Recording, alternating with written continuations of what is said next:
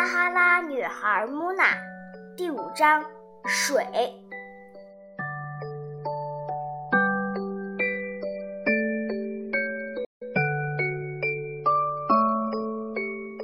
当穆娜看到妈妈打开浴缸的水龙头，给她准备洗澡水的时候，她吃惊地张大了嘴巴。我不明白她为什么会用这种神情一直盯着水看。照说，她应该像我和苏珊一样，看到妈妈准备洗澡水就立刻跑开才对，因为妈妈给我们洗澡的时候几乎要把皮都搓掉了。可是穆娜却没有跑开。可能他还不了解我妈妈，所以就这么平静地看着。当水柱从水龙头流出时，他几乎屏住了呼吸。妈妈立刻察觉到了。作为一名老师，她总是能察觉一切。他示意我们不要出声，而穆娜的视线还没有离开水。他的国家非常干旱，他可能。从来没有见过像这样流出来的水，所以才这么盯着看。对他来说，流淌的水是奇迹，是一种奢侈。那在他的国家有医生吗？我问。非常少，人们的生存条件很差，不能好好照顾自己。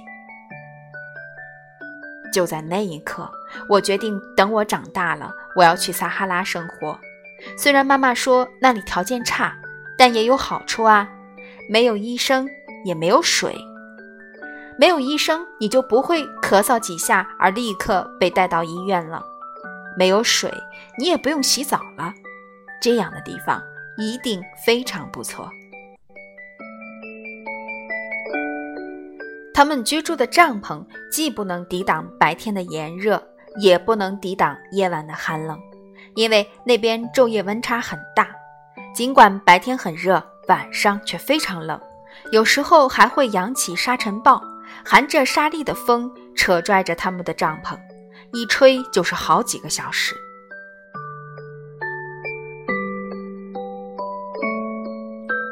听到这些话，我就不怎么喜欢那里了。在洗澡和沙尘暴之间，我宁愿选择洗澡，也不愿意忍受沙尘暴。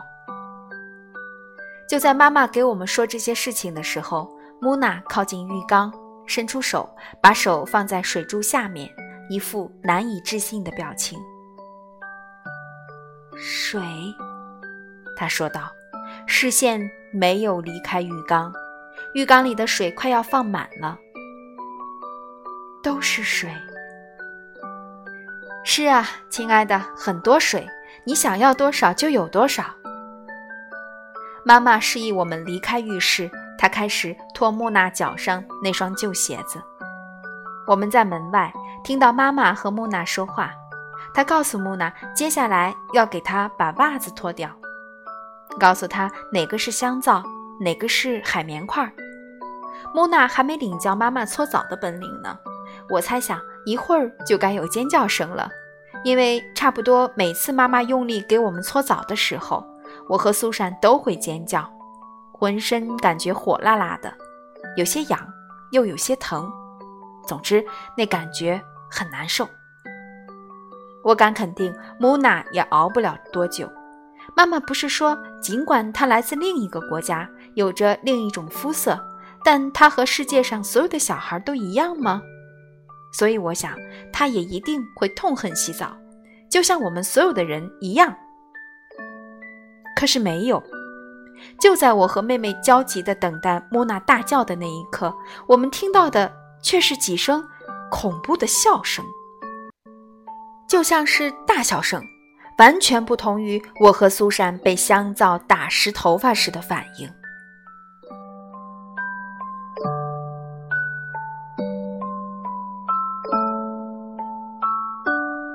我们搞不懂了。苏珊睁大眼睛看着我，我试图用我能想到的最好的理由向她解释。呃，别急，呃，或许在他们国家就是这么哭的呢。或许，苏珊表现出不太幸福的样子。不一会儿，浴室门开了，木娜微笑着出现了，头发是湿的，穿着一件不一样的衣服，肯定是妈妈给她买的。她笑得那么幸福，好像不是从浴室出来，而是从安德烈斯小吃店装满了零食出来似的。她非常喜欢洗澡，你们没看到她有多享受洗澡呢？可怜的孩子。平时连最基本的生活需求都不能得到满足。他几岁？我问道。十岁，比你大几个月。怎么会这样？他们带回家一个女孩，竟然还比我大。毕竟和苏珊相比，我还有得意之处，因为我比她大。我妹妹可不会放过任何机会的。当妈妈说穆娜比我大的时候，她立刻直截了当地说：“现在莫娜说了算，对吧？”